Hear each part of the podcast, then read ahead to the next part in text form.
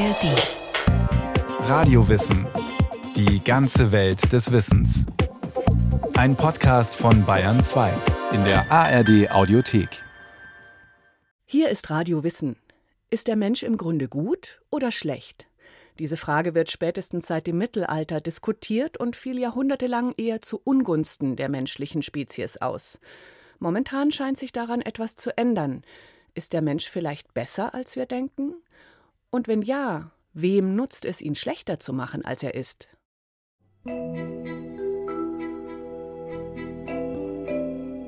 Ich habe nie den idealtypisch guten Menschen leider bisher kennengelernt, aber auch nicht den idealtypisch schlechten.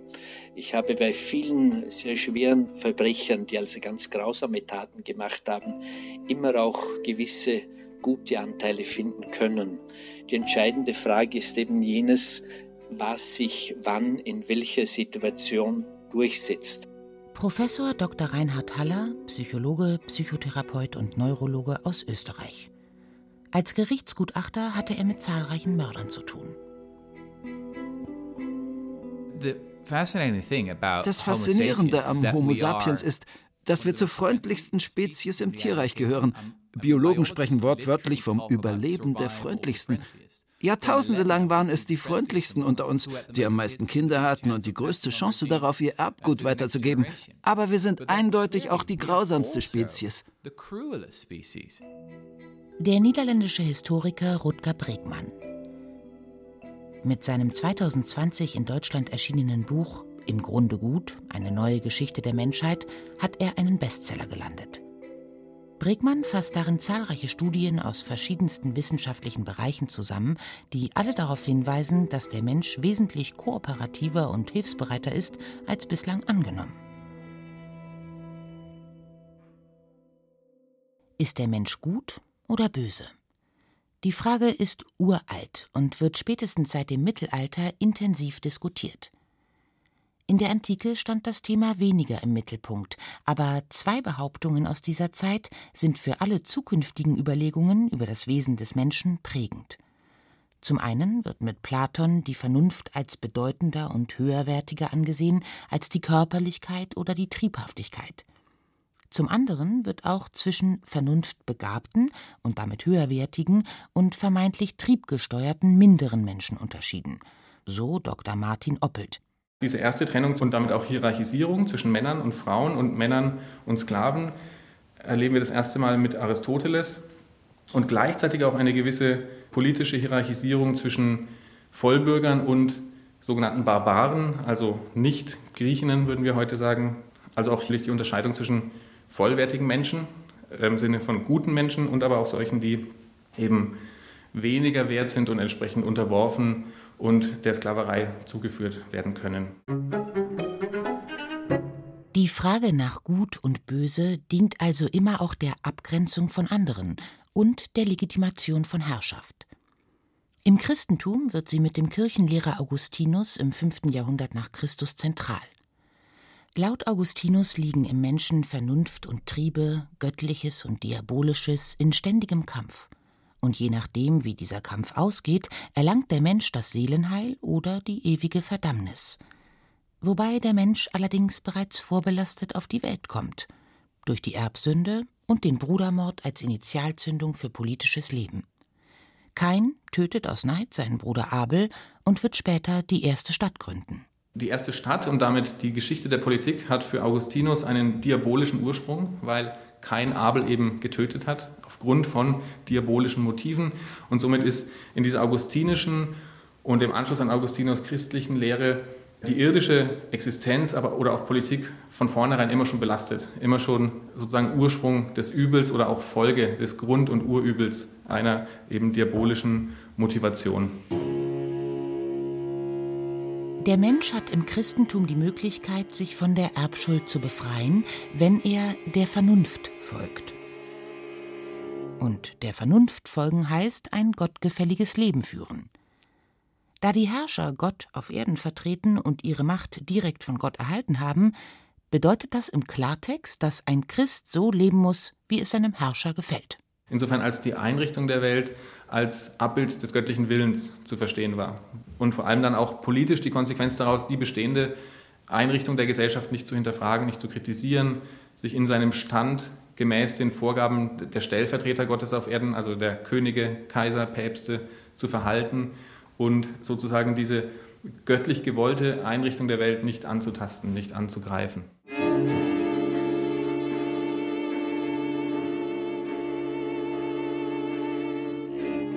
Den Herrschenden wird zwar im Laufe der Geschichte ihre Göttlichkeit abgesprochen, der Gedanke, dass der Mensch per Geburt schlecht ist, bleibt aber erhalten und zieht sich durch alle Jahrhunderte. Immer wieder dient er auch der Legitimation von Macht. Deshalb sieht Rutger Bregmann in einem positiven Menschenbild auch den Keim zur Revolution. Was wir voneinander annehmen, ist das, was wir hervorrufen.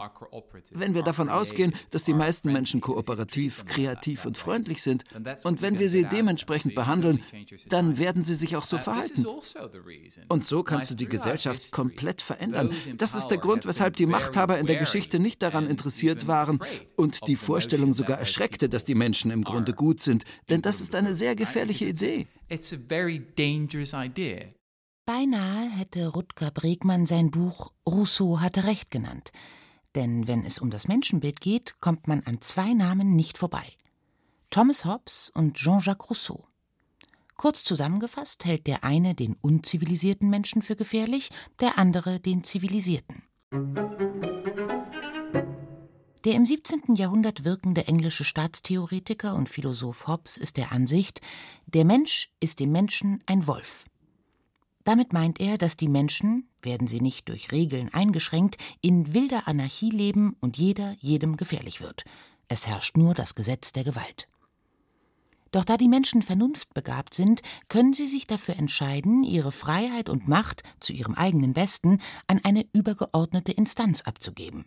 Hobbes nennt die den Leviathan. Und der Leviathan wird dann zum Sinnbild des absolutistischen Staates, des Herrschers, des Königs, der sowohl über die Religion als auch über die Politik bestimmt, der alle Gesetze erlassen kann gemäß seiner Einsetzung und dem sich alle gleichermaßen unterzuordnen haben.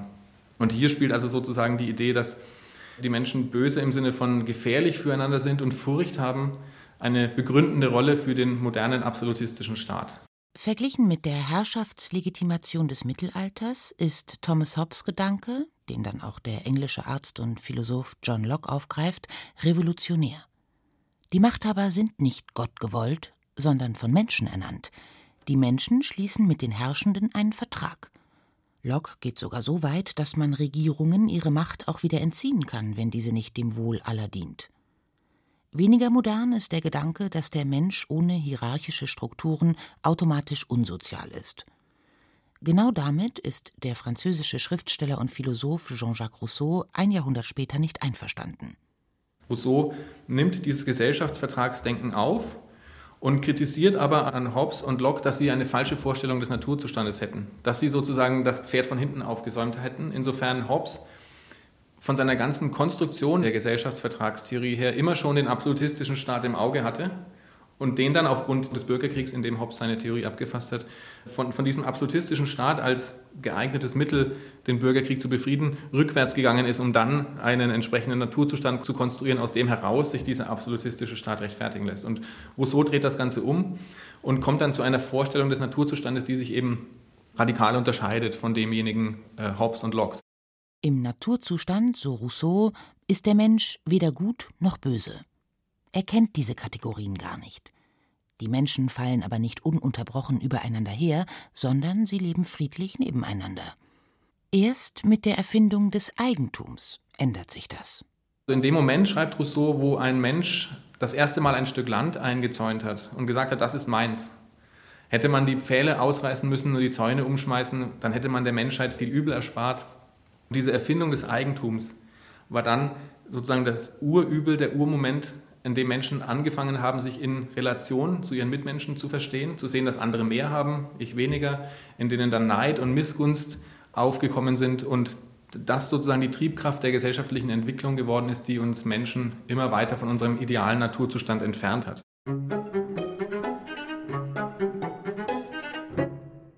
Für Hobbes ist der unzivilisierte Mensch ein Wolf, für Rousseau ein edler Wilder. Zwei extreme Positionen, die bis heute immer wieder aufgegriffen werden und als Begründung dienen für Wirtschaftssysteme, Pädagogik und Politik. Hobbes wie Rousseau waren Theoretiker, sie haben ihre Idee vom Naturzustand des Menschen nie empirisch überprüft. Das 1976 erschienene und enorm einflussreiche Buch Das egoistische Gen des britischen Biologen Richard Dawkins schien Hobbes recht zu geben. Dawkins ist darin der Meinung, dass wir egoistisch geboren sind.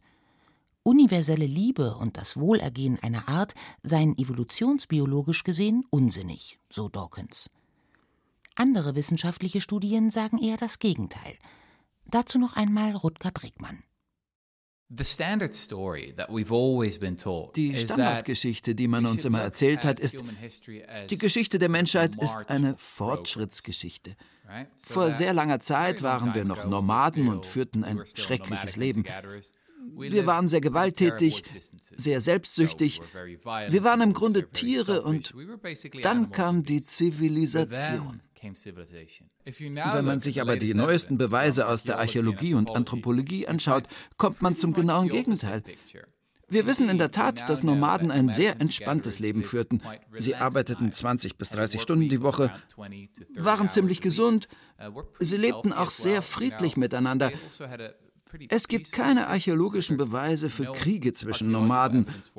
Und was vielleicht am wichtigsten ist, Sie lebten ein sehr gleichberechtigtes Leben.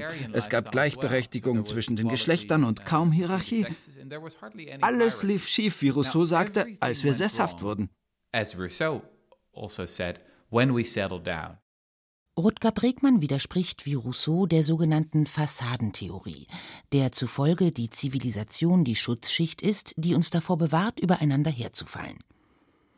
In seinem Buch verweist er in diesem Zusammenhang zum Beispiel auf die Ureinwohner der berühmt gewordenen Osterinsel. Diese isoliert gelegene Insel im Südostpazifik galt lange Zeit als Beleg für den unverbesserlichen Egoismus des Menschen. Die frühen Inselbewohner sollen dort aus Habgier die eigene Lebensgrundlage vernichtet und sich in barbarischen Kriegen gegenseitig sogar aufgefressen haben. Neuere Forschungen zeigen, die Inselbewohner lebten friedlich und kooperativ zusammen, bis die zivilisierten Europäer kamen. Bregmann verweist auch auf die Forschung des kanadisch-US-amerikanischen Psychologieprofessors Paul Bloom zu moralischen Verhaltensweisen bei Babys. Er ließ Babys Filme ansehen, in denen eine abstrakte Figur versucht, ein Ziel zu erreichen, von einer anderen Figur daran gehindert und von wieder einer anderen daran unterstützt wird. Im Anschluss wurde untersucht, welche der beiden Figuren die Babys bevorzugten. Das Ergebnis? Die helfende Figur. Bereits Babys scheinen zwischen guten und schlechten Verhaltensweisen unterscheiden zu können, ohne dies erlernt zu haben. Sie sind empathiefähig und hilfsbereit. Man könnte also sagen, der Mensch kommt erstmal mit ziemlich guten Eigenschaften auf die Welt. Auch die evolutionsbiologischen Studien des Verhaltensforschers Brian Hare deuten darauf hin, dass das Vermögen zu Kooperation und Kommunikation ausschlaggebend für das Überleben des Homo sapiens waren und nicht Schlauheit oder Körperkraft. Sein Buch The Survival of the Friendliest, also das Überleben der Freundlichsten, liest sich als Gegenstück zu Charles Darwins berühmter These vom Survival of the Fittest, die häufig so verstanden wurde, dass nur die Stärksten überleben. Hers Freundlichkeitsthese beruht auf Studien zur Domestizierung. Domestizierte Tiere sind kleiner und sehen ungefährlicher aus und haben so die Chance, sich dem Menschen anzuschließen. Auch das Aussehen des Homo sapiens ist weicher oder kindlicher gegenüber dem Äußeren des Neandertalers und anderer ausgestorbener Menschenarten. Die Schädel sind runder, die Augenbrauen weniger vorgewölbt, die Zähne kleiner. Der Homo sapiens bildete größere Gruppen als seine Konkurrenten, weil er freundlicher und Fremden gegenüber offener war. Damit konnte er von mehr Menschen lernen und hatte mehr Erfolg. Wenn wir aber alle so freundlich sind, warum gibt es dann Krieg? Warum wollen wir andere Menschen ausrotten? Warum sind wir so furchtbar grausam zu unseresgleichen? Die dunkle Seite der Freundlichkeit ist, dass wir Teil einer Gruppe sein wollen. Wir wollen gemocht werden, wir wollen dabei sein und dann wird es ein Gruppenverhalten. Wenn wir die Geschichte der Gewalt anschauen, dann wurden die meisten schrecklichen Gewalttaten, vor allem Gruppengewalttaten, nicht aus Sadismus begangen, weil die Menschen das genießen. Nein, die Menschen finden Gewalt ziemlich hart. Sie werden aus Loyalität gewalttätig oder aus Kameradschaft oder weil sie ihren Freunden helfen wollen oder aus Rache.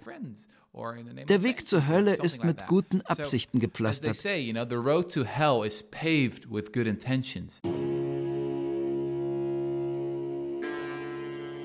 Laut Bregmann drängt es uns also nicht von Natur aus zu Gewalt, sondern Gewalt kostet uns Überwindung.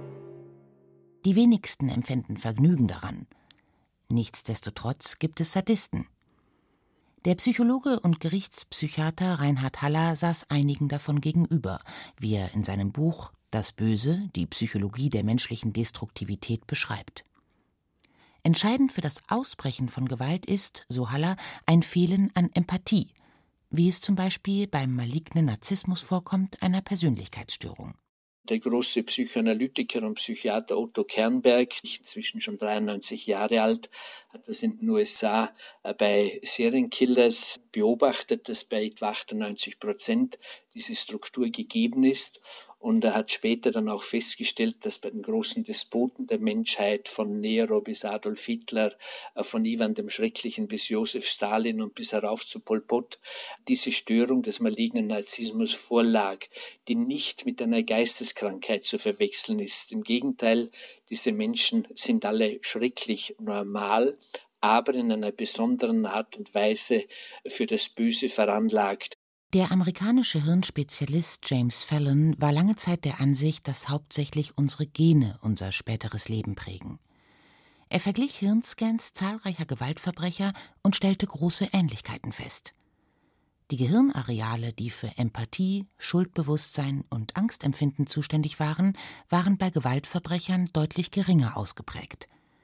Manche Menschen werden zum Mörder geboren, dachte er bis er durch Zufall feststellte, er selbst hatte auch das Gehirn eines Schwerverbrechers. Offensichtlich wurde seine Veranlagung aber von einem liebevollen Umfeld abgefangen. Auch Reinhard Haller ist der Ansicht, dass die Gene bei der Frage, ob jemand zum Mörder wird, eine Rolle spielen. Sie sind aber nie ausschließlich dafür verantwortlich. Die Umwelt und die Umstände spielen ebenso eine große Rolle. In jedem von uns, so Haller, schlummert das Böse. Ob es hervortritt, hängt von einer Vielzahl von Faktoren ab. Denken wir daran, dass wir beispielsweise im Vollrausch ja gar nicht wissen, was wir tun und selbst nicht unter Kontrolle haben. Oder was mit uns passiert, wenn wir heftigst erregt sind. Das ist ähm, häufig auch der Fall bei jugendlichen Menschen, die sonst völlig äh, friedliebend, harmlos sind, aber unter dem Einfluss der Gruppendynamik oder zusätzlichem Alkohol äh, schlagen sie plötzlich einen Menschen in einer U-Bahn-Station ohne jegliches Motiv zusammen oder denken wir dran, wie ganz normale Menschen reagieren können, wenn sie in ein autoritäres Regime geraten, wo das Böse also gleichsam autorisiert wird. Haller hält den Menschen weder für im Grunde gut noch für im Grunde nur schlecht, sondern seiner Meinung nach hat der Mensch immer gute wie böse Anteile in sich. Das ist auch anders gar nicht möglich, denn wenn es das Gute überhaupt geben soll, dann muss es natürlich als Kontrast dazu auch das Böse geben. Auch der menschliche Wille könnte nicht wirklich frei sein, wenn er sich immer nur zum Guten entscheiden würde. Und das Böse hat ja durchaus auch positive Funktionen, beispielsweise in Form des Aggressionstriebes, der der Lebensfortpflanzung und der Lebenserhaltung dient. Das Böse brauchen wir, um uns durchzusetzen um äh, den Lebenskampf im wahrsten Sinn des Wortes zu gewinnen. Wesentlich, so Haller, ist es, die Energie des Aggressionstriebs nicht destruktiv einzusetzen, sondern produktiv. Darin liegt für ihn die Zukunftsperspektive für unsere Gesellschaft, die aber noch in weiter Ferne liegt. Also, dass wir diese böse Energie, wenn ich das so bildlich sagen darf, umwandeln in kulturell bessere Energie, also beispielsweise in sportlichen Wettkampf, in wirtschaftlichen Wettbewerb, in kulturelle Leistungen, wo also das Böse eine andere, nicht schädliche Ausdrucksform findet. Folgt Haller also eher der Linie Hobbes, die in der Zivilisierung des Menschen die Lösung sieht? Und was ist mit all den wissenschaftlichen Belegen dafür, dass das Gute im Menschen doch überwiegen könnte? Das ist eben der große wissenschaftliche Streit. Es gibt gut begründete Untersuchungen in die eine Richtung, dass der Mensch in sich viel mehr altruistische, gute, wohlmeinende Anteile hat, aber es gibt eben auch die gegenteiligen Untersuchungen. Ich glaube, diese Polarisierung führt nicht äh, zum äh, richtigen Ergebnis, sondern es ist beides zusammen was schon ein schönes Schlusswort wäre. Aber wir haben ein paar philosophische Meilensteine der Moderne ausgelassen, die die Frage nach dem Wesen des Menschen aus wieder einem anderen Blickwinkel betrachten. So ist für viele moderne Denker die Frage, ob der Mensch von Natur aus gut oder schlecht ist, irrelevant. Denn, so zum Beispiel Karl Marx, die gesellschaftlichen Verhältnisse bestimmen den Menschen und nicht irgendeine naturgegebene Grunddisposition. Ein Gedanke, der im 20. Jahrhundert von der Frankfurter Schule oder dem französischen Philosophen Michel Foucault aufgegriffen wird. Dazu noch einmal Martin Oppelt, Experte für politische Theorie. Die Idee einer Natur des Menschen wird dann eher zurückgewiesen, wird abgelehnt als essentialistisch, es gibt die menschliche Natur in dem Sinne dann für diese Philosophien und Denktraditionen gar nicht, sondern es gibt den Menschen in gesellschaftlichen Verhältnissen. Es wird kritisiert, dass mit dieser Vorstellung, der Mensch habe eine bestimmte Natur und der Ableitung aus dieser Natur allem menschlichen Miteinander, allem politischen Miteinander ein Fundament untergelegt wird, das dem menschlichen Zugriff entzogen ist, dass wir sozusagen determiniert sind auf unsere Natur. Und diese Vorstellung wird als ein machtvolles Herrschaftsinstrument identifiziert und abgelehnt. Der Mensch ist von Natur erstmal nichts, könnte man sagen. Ist der Mensch nun gut oder böse? Vielleicht ist bei dem Thema eine andere Frage viel wichtiger. Wer will das wissen und warum? Denn letztlich diente die Diskussion um das richtige Menschenbild jahrhundertelang vor allem einem, der Legitimation bestimmter Gesellschaftsmodelle und damit der Legitimation von Macht. Das war Radio Wissen, ein Podcast von Bayern 2. Autorin und Regie dieser Folge Silke Wolfrum. Es sprachen Xenia Tilling und Burkhard Dabinus. Technik Jan Piepenstock. Redaktion Bernhard Kastner. Wenn Sie keine Folge mehr verpassen wollen, abonnieren Sie Radio Wissen unter bayern2.de slash podcast und überall, wo es Podcasts gibt.